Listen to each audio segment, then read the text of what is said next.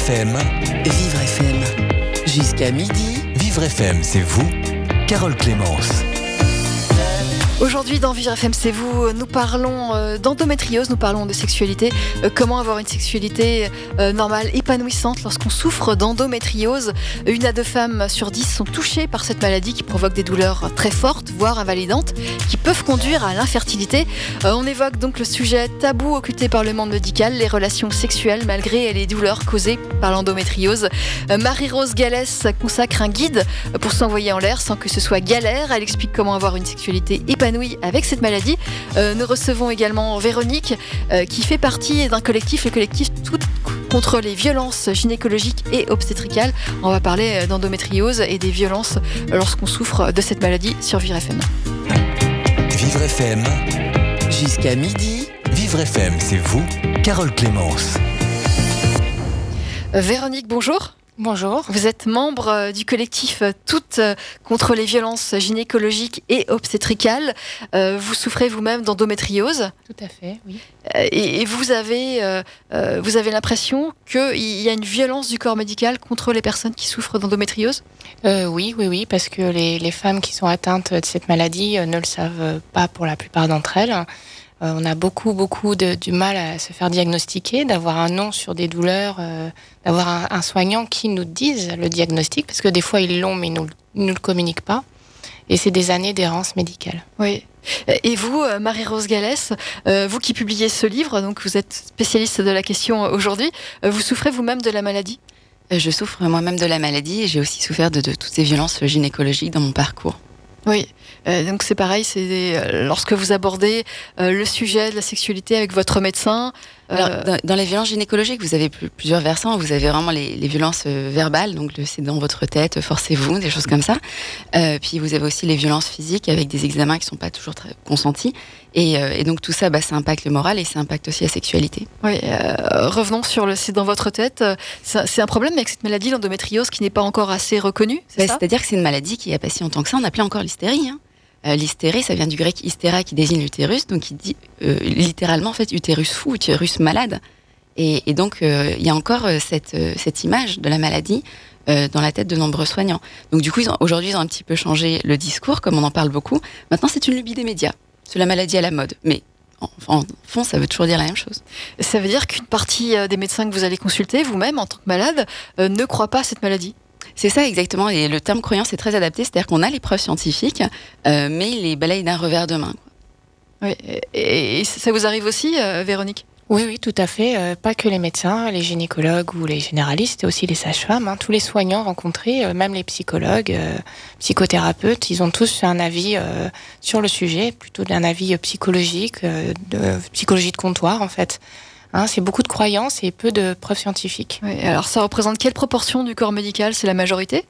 Ça dépend de l'expérience de chacune. mais c'est vrai qu'on a, on, a très souvent le droit à, ils sont pas tous comme ça, euh, mais ils sont pas tous ouverts non plus, quoi. Ils sont, on n'a pas tous un rejet, mais on a quand même très souvent euh, des a priori. Et euh, les médecins qui vont s'intéresser à l'endométriose, c'est souvent un déclic très personnel, en fait. Et, mais dans l'institution en elle-même, il n'y a toujours pas eu ce déclic. Mm. Oui, et euh, ça va être aussi des préjugés, euh, des stéréotypes. Donc chaque soignant a sa vision de l'endométriose qu'il impose aux patients, à la patiente. Donc en fait, ça va être euh, bah, des symptômes qui vont être reconnus et d'autres qui vont être passés sous silence. Donc balayés d'un revers de main également. Donc notamment tout ce qui concerne la sexualité des femmes. alors expliquons justement quel est le problème pour avoir une sexualité normale lorsqu'on souffre de cette maladie? Bah, c'est-à-dire qu'en fait, l'endométriose, généralement, se développe euh, dans le pelvis. Euh, dans le pelvis, on a plein, plein d'organes qui, vont bouger pendant les rapports. Et euh, tout ça, bah, l'endométriose va empêcher ces mouvements par des adhérences, va aussi, au fil du temps, à cause des douleurs, impacter le plancher pelvien qui devient douloureux. ça va être aussi des lésions qui sont placées au mauvais endroit, où on, finalement on va les appuyer dessus pendant les rapports.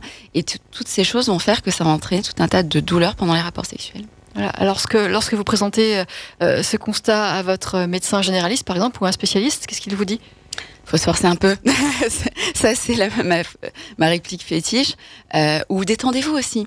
Sauf qu'en fait, quand vous avez les organes pelviens qui sont collés entre eux par des adhérences, vous pouvez vous détendre autant que vous voulez. Euh, ça ne marchera pas. Il va falloir aller travailler ces adhérences. Véronique, vous avez Oui, oui. Donc en fait, bah, les, soignants sont très gênés. En fait, ils n'aiment pas parler de sexualité et déjà qu'ils n'aiment pas trop parler de l'endométriose. Donc aborder la sexualité, c'est déjà c'est pas avec tous les soignants. Et quand on en parle le sujet, euh, vite fait, euh, ils l'évacuent en fait. Euh, ça les gêne, ils n'y connaissent rien. Et ça les gêne parce que c'est la sexualité, c'est un peu tabou ou c'est parce qu'ils n'y connaissent rien? Eh ben, je pense qu'il y a un peu des deux. Oui, parce qu'ils connaissent la sexualité reproductive. Mais en fait, quand vous leur expliquez un petit peu toutes les contractions volontaires et involontaires qui vont, qui vont se passer lors d'un orgasme, ou encore comment les organes vont bouger lors de la pénétration par un pénis, il n'y a plus personne en fait. Ils regardent avec des yeux grands comme des soucoupes, ils connaissent pas tout ça. Et vous, Marie-Rose Gallès, vous ne connaissiez pas avant, mais vous êtes spécialiste. Vous avez euh, publié ce, livre qui est plus ou moins un guide avec euh, des positions, justement, des, conseils pour, euh, pour pratiquer. voilà, des positions, mais aussi tout un travail en fait sur son corps, sur l'impact de l'endométriose, pour voilà, finalement faire reculer un petit peu toutes ces conséquences.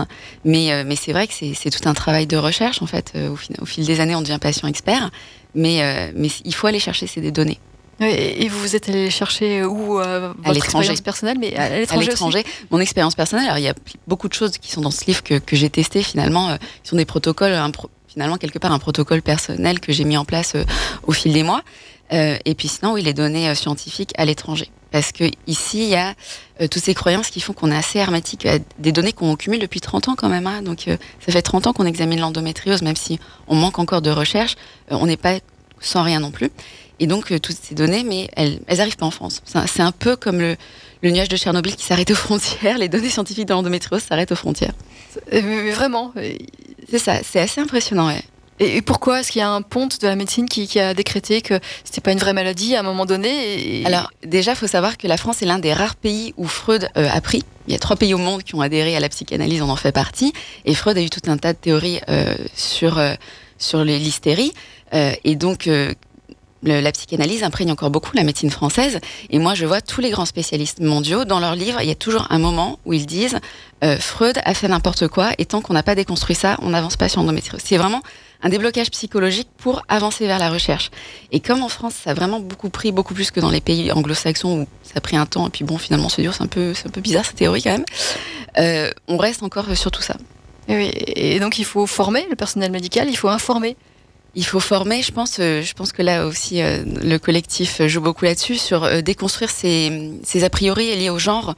Sous, par exemple, ce qui est syndrome de Yontel, où c'est montré statistiquement que si vous allez aux urgences, que vous êtes une femme, que vous avez mal au ventre, on vous laissera patienter plus longtemps qu'un homme. et donc, il faut déconstruire tout ça dans le, dans le monde médical, mais c'est pas gagné. Oui, il y a énormément de préjugés. Il y a aussi syndrome méditerranéen en fonction de l'origine ethnique. Euh, on va, les, soignants vont considérer qu'on est plus euh, moins résistante à la douleur que d'autres personnes qui ont notre origine ethnique. Donc il y a des préjugés à tous les niveaux en fait euh, quand il y a une prise en charge d'une patiente qui est atteinte de l'endométriose. Et je pense que globalement, c'est la sexualité même de tout le monde, de toutes les femmes, qui n'est pas du tout connue du corps médical. Donc quand on est atteinte de l'endométriose, on ne sait pas où se situer par rapport à la normalité, je m'entre guillemets. Hein. Euh, c'est déjà euh, comprendre et déconstruire les préjugés sur la sexualité des femmes, le plaisir, l'orgasme. Parce que beaucoup de femmes pensent qu'elles n'ont pas de plaisir alors qu'elles ont du plaisir. Et il y a tout à déconstruire en fait. C'est énorme. Et donc là, les, patientes, les, femmes qui sont atteintes de l'endométriose, bah, pour se situer, c'est encore plus difficile parce que euh, elles n'ont même pas de, référentiel. C'est-à-dire que oui, celles qui ont, ont toujours connu les souffrances, moi j'en ai qui, euh, me témoignent, qui me disent mais euh, moi j'ai compris que c'était pas normal le jour où j'ai le diagnostic d'endométriose, mais pour moi la sexualité c'était la souffrance. En plus il y a cette association, comme tu dis, tous ces préjugés, tous ces stéréotypes autour de la femme où on, associe euh, féminité et souffrance, et donc pour la il y a des femmes qui sont persuadées que c'est normal de souffrir. Oui, et ça ne l'est pas? Bah non, non, le plaisir. Après, il y a, y a en fait, on parle beaucoup de plaisir clitoridien et vaginal. Ouais, il faut, faut, sortir aussi de, de, de cette dichotomie et faut que les femmes s'emparent de leur sexualité et euh, développent de nouvelles, euh, des expériences personnelles, empiriques en fait, euh, découvrent par elles-mêmes. Et c'est vrai que ton livre, Marie-Rose, permet justement d'avoir une entrée en fait dans le plaisir pour les les, endo, girls. En. Parce que finalement, oui, je me suis retrouvée moi la première à reprendre les bases en fait de la sexualité féminine, tout simplement, d'expliquer que le clitoris et le pénis à l'origine ce sont les mêmes tissus et que donc les deux sont des tissus érectiles. Déjà là, euh, vous brisez pas mal de mythes, euh, de, faire des schémas où vous expliquez comment se positionne le clitoris dans le corps. Moi, il y en a plein qui me disent, eh ben, j'ai découvert avec ton livre comment c'était vraiment, où c'était, au niveau de mon vagin, au niveau de ma vulve, tout ça, qui, sont ignorés parce que il y a encore tout ce tabou autour de la sexualité féminine. Oui, il y a un tabou encore aujourd'hui. On ne connaît pas assez bien le, corps des femmes et la sexualité féminine. Il faut encore faire de, gros progrès. C'est ça. Et puis en plus, euh, on a encore une image de la sexualité féminine qui est celle euh, qui est forcément liée à la maternité, en fait. Euh, pas forcément liée au plaisir. Il y a encore cette image. D'ailleurs, l'endométriose met très bien ça en, évidence parce que on, associe l'endométriose à l'infertilité, alors qu'en fait, l'infertilité n'est même pas dans le top 5 des symptômes. Par contre, les douleurs pendant les rapports, c'est en numéro 3. Et on n'en parle pas. Et on n'en parle pas. Et, oui, personne n'en parle. Même, euh, c'est pas un peu tabou, même au sein de, la communauté des femmes qui, souffrent d'endométriose. Alors là, pour le coup, nous entre nous, moi je sais que sur les sur les groupes Facebook, tout ça, la sexualité entre nous, on n'a pas de doute sur le fait que c'est important et qu'on aimerait bien ne pas souffrir. Là, pour le coup, non, entre nous, ça va. Mais c'est vrai que c'est difficile d'en parler. Mais il y a l'anonymat des réseaux sociaux. C'est plus eh facile d'en parler sur un réseau social que, que face à face. C'est un peu des, des coincés euh, la parole des femmes, les réseaux sociaux, en fait. Euh, on a enfin pu se bah, parler entre nous et de manière empirique euh, d'échange et de mutualisation de nos expériences, bah, justement se déconstruire cette anormalité et euh, progresser dans notre parcours personnel vers déjà un diagnostic, euh, des traitements empiriques et puis aussi notre rapport à notre sexualité. donc il y a, vraiment une prise de conscience des femmes et une prise en main de la sexualité, de leur sexualité. Euh, Véronique, vous restez avec nous. Je rappelle que euh, vous souffrez vous-même d'endométriose, comme Marie-Rose Gallès. Vous êtes membre du collectif Toutes les violences, toutes contre les violences gynécologiques et obstétricales. Et vous êtes avec Marie-Rose Gallès, qui est l'auteur du livre Endo et Sexo aux éditions Josette Lyon. Vous restez avec nous toutes les deux. On continue à parler de sexualité lorsqu'on souffre de la maladie endométriose. Jusqu'à midi, Vivre FM, c'est vous, Carole Clémence. Nous parlons de sexualité, de sexualité épanouie. Comment avoir une sexualité épanouie lorsqu'on souffre d'endométriose, une maladie qui provoque de, grosses douleurs qui sont parfois invalidantes, euh, des douleurs qui rendent impossible l'acte sexuel. On en parle avec Véronique, membre du collectif Toutes contre les violences gynécologiques et obstétricales, et avec l'auteur du guide Endo et Sexo, avoir une sexualité épanouie avec une endométriose. C'est Marie-Rose Gallès. Euh, C'était aux éditions Josette Lyon qu'elle publie ce guide. Alors Marie-Rose, euh, peut-on avoir une sexualité euh, sans douleur euh, tout en souffrant de cette maladie? Alors déjà oui, c'est pas un symptôme qui impacte toutes les malades. Et puis après, il y a divers degrés. Ça peut être une gêne, ça peut être comme des décharges électriques, une lourdeur dans le bas-ventre, voire l'impossibilité carrément de la pénétration. Donc il y, a, quand même tout un éventail de douleurs. Et en fonction de ces douleurs, on peut trouver des solutions pour soulager les symptômes et donc avoir une sexualité épanouie parfois peut être adapté, comme par exemple quand vraiment la pénétration n'est plus possible, bah, se rappeler que euh, la sexualité c'est quelque chose de très large et qu'il y a autre chose. Mais oui, bien sûr, c'est possible. C'est possible. Alors dans votre guide justement, vous expliquez, euh, vous expliquez des, donnez des conseils, vous expliquez des, des techniques, même des positions à adopter. Oui, voilà, par exemple, euh, quand on a le, plancher pelvien qui, finit par, euh, par devenir douloureux à force de souffrir, hein, c'est comme quand vous avez un problème au niveau des vertèbres, vous avez souvent mal au dos parce que vous avez vous crispé sous l'effet de la douleur, c'est un mécanisme de réflexe. Et donc là, on peut travailler euh, sur le plancher pelvien au quotidien avec des mouvements, avec des étirements, avec des massages, des respirations. Et puis, bon, bah, si on n'y arrive pas tout seul, on peut avoir recours à certains kinés qui sont spécialisés. Oui, et puis il y, a des positions. Euh, euh, Alors les positions, ça va, être, mieux que euh, ça va être plus quand vraiment on a des lésions qui sont mal placées, parce que l'endométriose, elle aime bien se glisser là où ça fait mal, et donc notamment sur les ligaments hétérosacrés et dans le cul-de-sac de Douglas, donc une atteinte qu'on a, qu'on a beaucoup, qu'on retrouve très souvent. Et le problème, c'est qu'en fait, dans un rapport hétérosexuel, le pénis, lors de, de, de, la pénétration, va aller buter en fait sur, sur ces lésions, et donc ça, ça, donne l'impression de coups de poignard dans, dans le ventre ou au fond du vagin même assez douloureux. Et donc, en fonction de certaines positions, on peut éviter finalement d'aller toucher ces lésions et donc éviter ces douleurs. Oui. Euh, vous-même, vous avez une sexualité épanouie aujourd'hui? Aujourd'hui, oui. Alors, après, j'ai certaines douleurs qui, qui, résistent, il y a certaines positions que je ne peux pas faire. Mais par exemple, j'ai réussi à supprimer toutes les douleurs que j'avais après l'orgasme en travaillant sur les adhérences, en travaillant ma respiration, tout ça.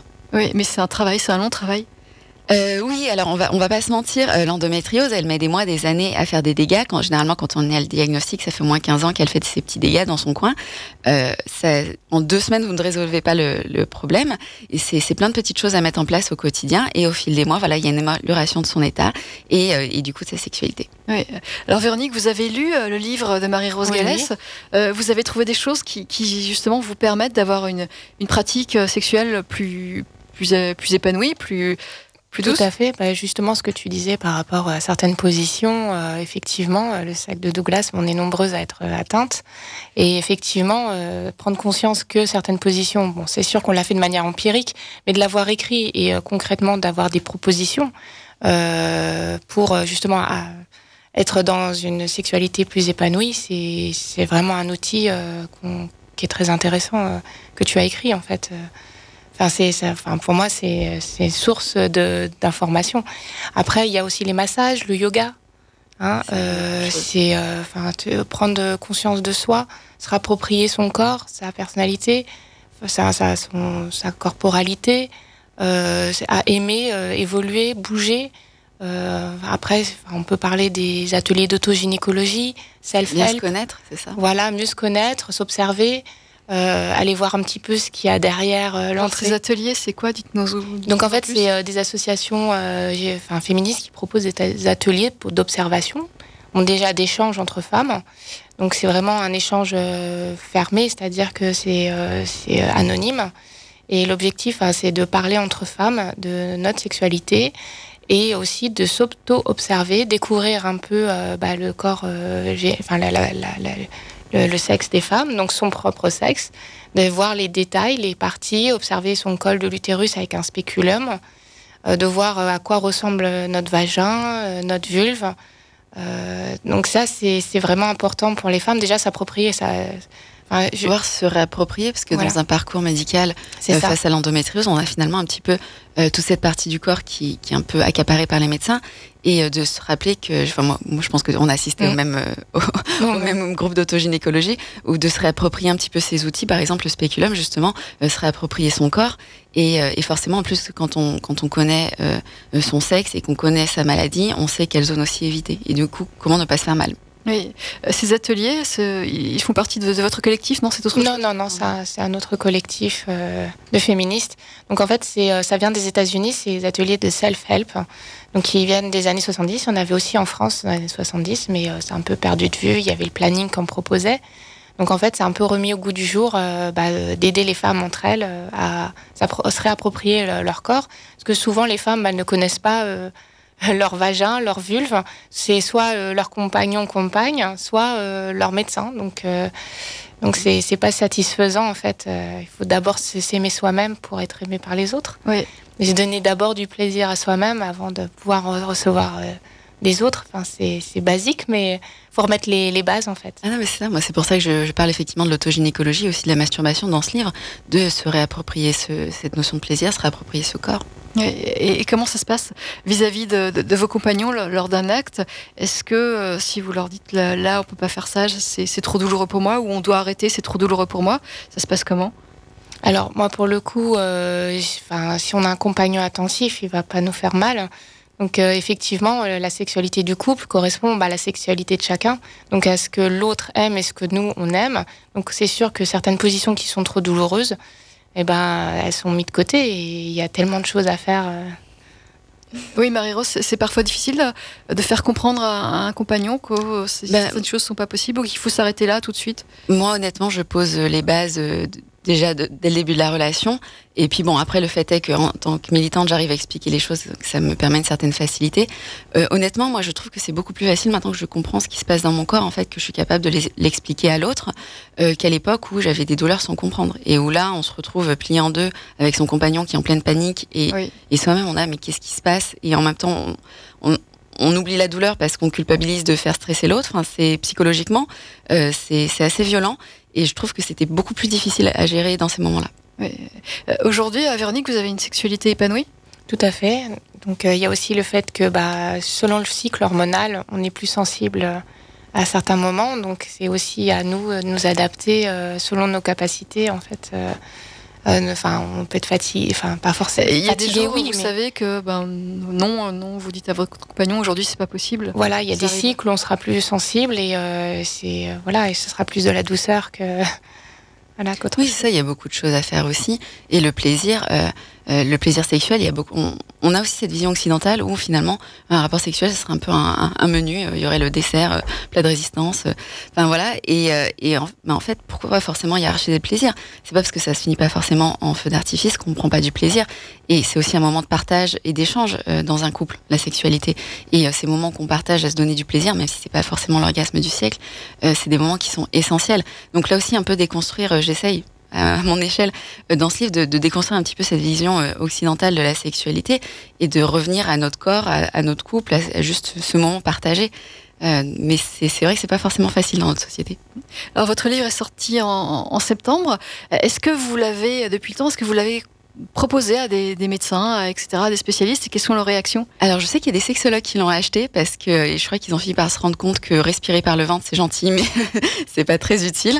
Euh, je sais qu'il y en a qui l'ont offert à leur gynéco, mais j'ai pas vraiment de retour. J'ai quand même certains gynécos, quand je leur ai annoncé, qui m'ont dit Ah, ça va être utile parce qu'il y a un grand manque en la matière.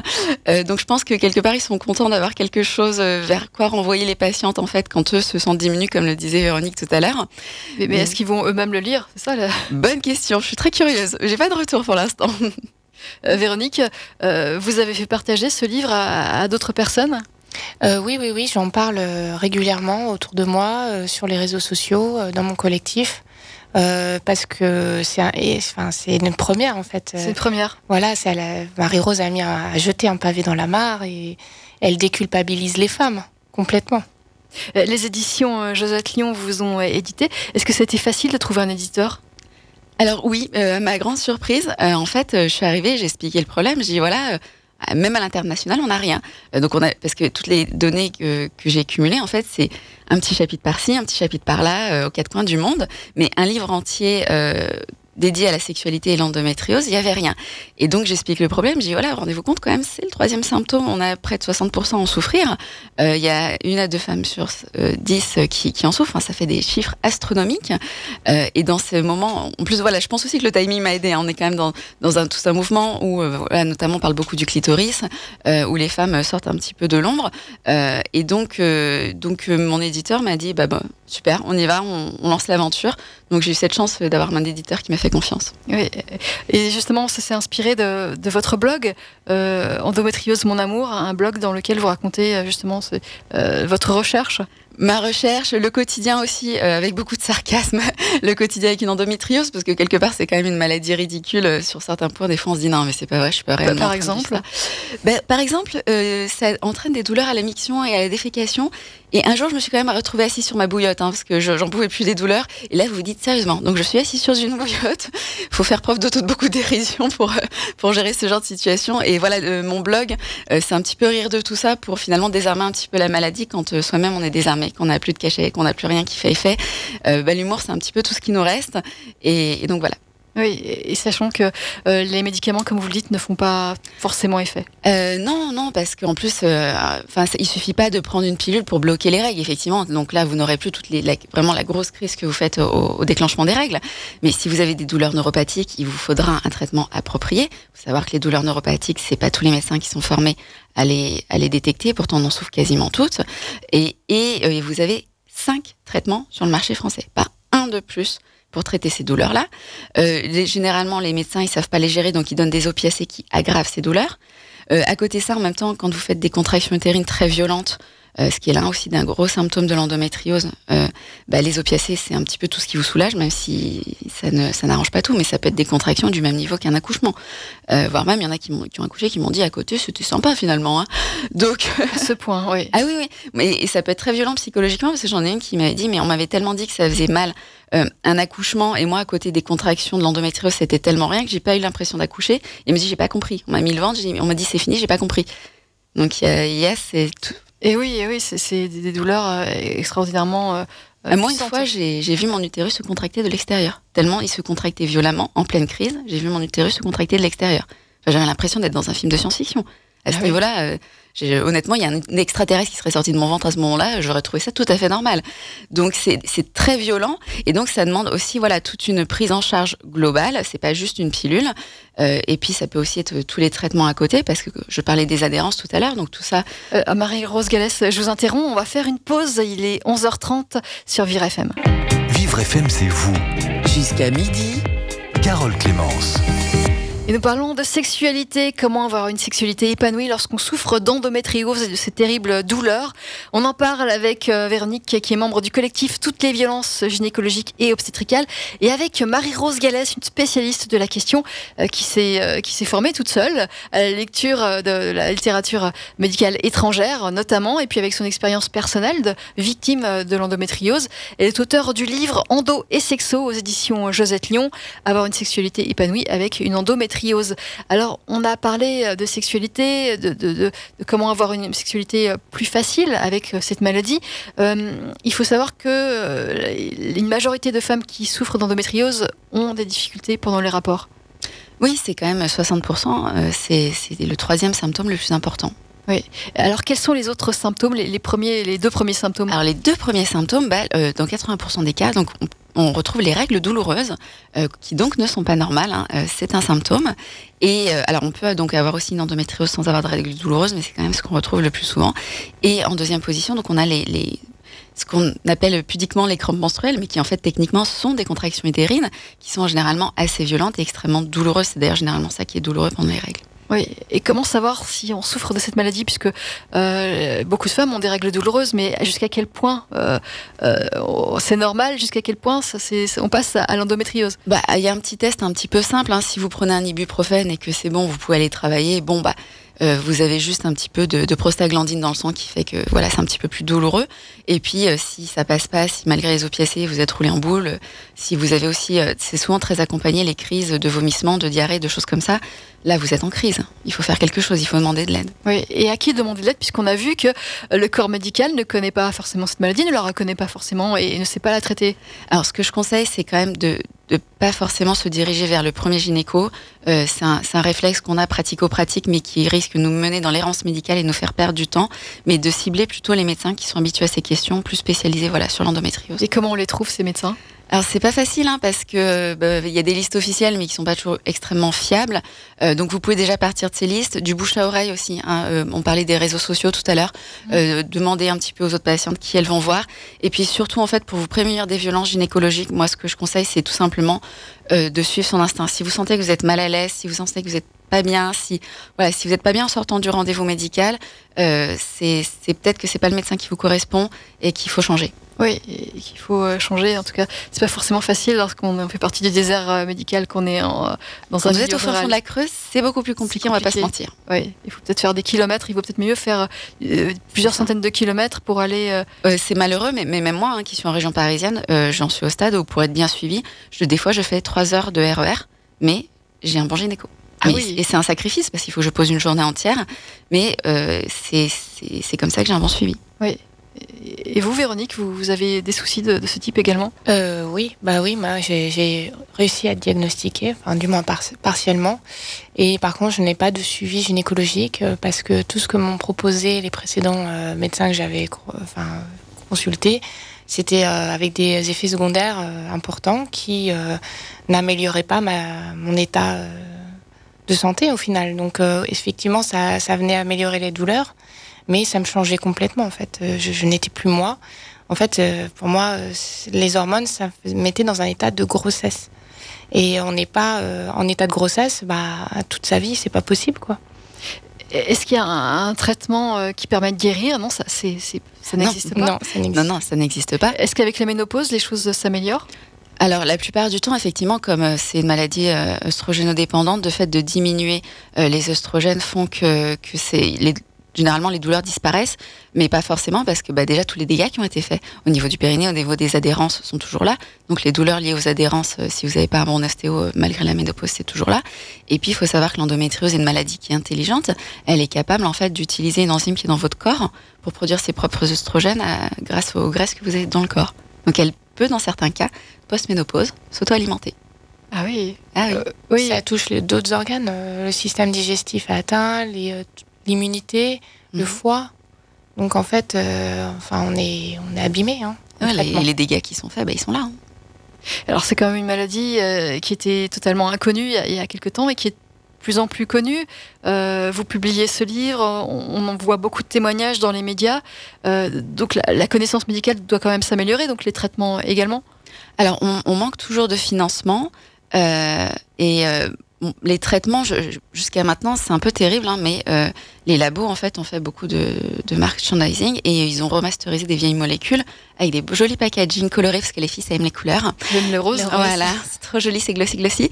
Et en nous présentant ça comme des traitements miracles, sauf qu'en fait, quand vous y connaissez un petit peu et que vous cherchez un petit peu dans le vidal, tout ça, vous vous rendez compte que ces molécules, elles ont rien de nouveau, c'est juste le packaging qui est nouveau. Par contre, ce traitement-là, il va coûter trois fois plus cher que l'ancien packaging. Et l'ancien packaging n'existe plus Oh si, si, la plupart du temps, euh, si, si, on va le retrouver encore. Euh, alors, euh, il y a des violences, des violences du corps médical envers les personnes qui souffrent d'endométriose. Vous en parlez dans, dans votre livre. Oui, parce que c'est un impact, euh, c'est un impact sur le moral. Euh, moi, personnellement, je me suis retrouvée en syndrome de stress post-traumatique, comme les victimes de d'attentats, comme les victimes, euh, comme dirait si bien Sonia, voilà, de, de guerre. Euh, et, et, donc, j'ai dû suivre, suivre des, des, séances de MDR pour m'en sortir, parce qu'on pouvait plus me toucher les genoux. Je faisais des cauchemars. Enfin, c'était assez terrible. Mais, mais, à cause de, de... à cause de gynéco, de gynéco qui qui s'assoient un petit peu sur le consentement, qui vous font du chantage, qui des choses comme ça. Et, et l'air de rien, en fait, un, un examen gynécologique qui n'est pas consenti, euh, bah, c'est une violence qui est faite sur votre sexe en fait. Donc euh, même si c'est pas une violence sexuelle comme on l'entend euh, au sens courant du terme, c'est un impact psychologique, c'est un impact dans son rapport au corps aussi. Quand vous êtes manipulé comme une voiture par tout le personnel médical, vous finissez un petit peu par vous détacher. Euh, donc le rapport à votre corps, il, est biaisé. Puis vous, avez, savez plus aussi quand dire trop non, quand trop exprimer votre désir. Donc tout ça, ça, impacte votre sexualité. Bon, il y a aussi la douleur hein, de l'endométriose où euh, euh, on a besoin de se rappeler que, que, son corps, ça peut être du plaisir et qu'on peut. Puis il faut se reconnecter à son corps parce que faire des folies de son corps sans y être connecté, c'est un peu compliqué. Mais voilà, dans mon livre, il y a, aussi tout, y a le côté tout technique, tout, tout scientifique, mais il y a aussi un côté psychologique parce qu'on n'est justement pas des voitures et qu'il faut, il faut parfois un petit peu revenir sous cette errance médicale qui a causé des dégâts et euh, pour être bien dans sa peau. Est-ce que euh, aller voir une gynécologue femme, c'est mieux?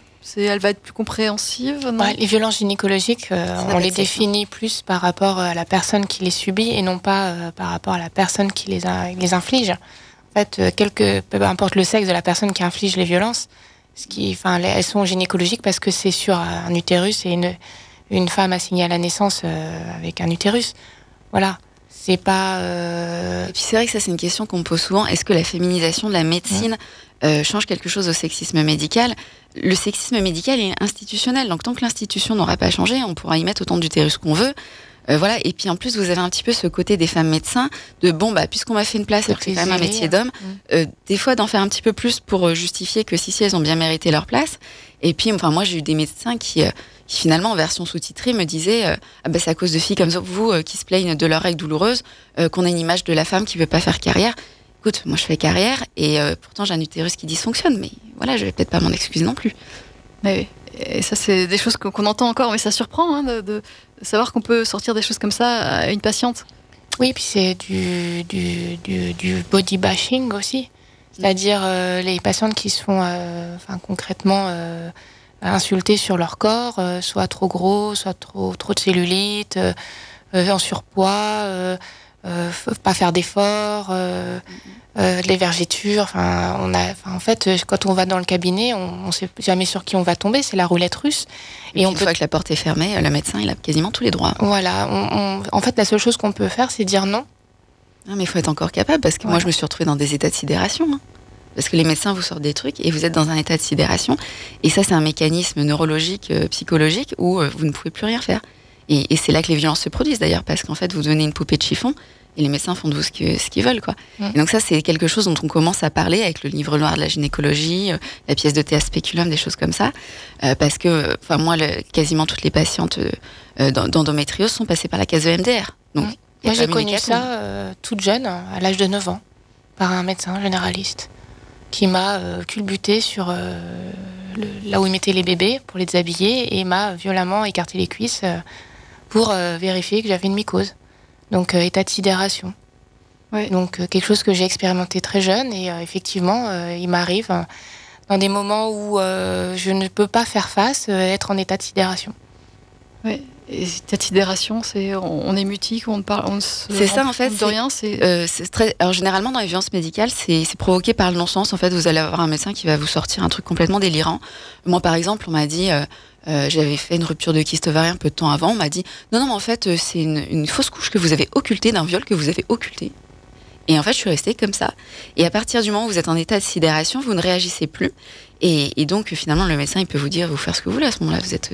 Mais l'état de sidération, ça arrive très souvent dans les agressions. Et, donc, voilà, c'est un phénomène classique. C'est aussi euh, ne plus de se détacher un petit peu euh, de la, du coup, enfin, de, la situation voilà, c'est, je sais pas, c'est, euh, c'est prendre de la hauteur en fait. Euh, on mm. parle de dissociation un petit peu, mais c'est euh, ne pas être là en fait, être là mais sans être là. En fait, votre psychisme va vous va vous protéger en fait. Mm. la, situation est trop violente, donc vous mm.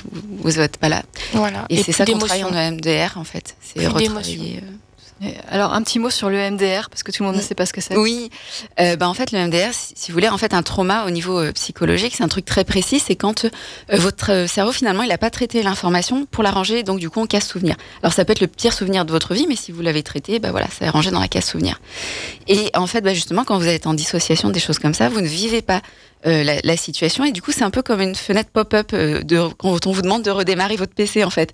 Donc vous ne l'aurez pas redémarré, la fenêtre pop-up sera là et du coup le stress post-traumatique, c'est ça, c'est vous n'avez pas traité l'information et tant que vous n'aurez pas traité, bah, ça sera là. Donc ça se manifestera par des angoisses, des cauchemars, euh, voilà, des réactions physiques, des choses comme ça. D'accord, mais vous, euh, vous allez continuer à nous parler euh, de cette maladie, l'endométriose, mais aussi de, ce que vous proposez euh, comme conseil dans votre livre Endo et Sexo aux éditions Josette Lyon pour avoir une sexualité épanouie.